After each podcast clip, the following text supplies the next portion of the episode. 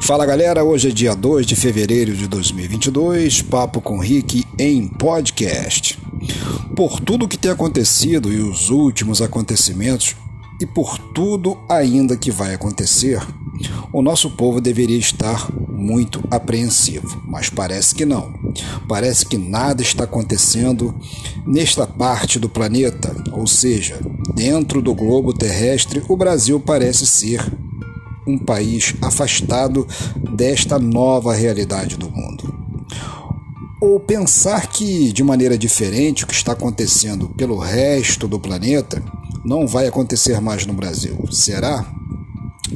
Grandes inundações têm acontecido no Brasil, terremotos também, vulcões explodindo e chegando aqui. A sua poeira com o céu ficando vermelho já chegou também. Ou será que prestar atenção cansa muito a mente? Um forte abraço, fique na paz e tchau, tchau.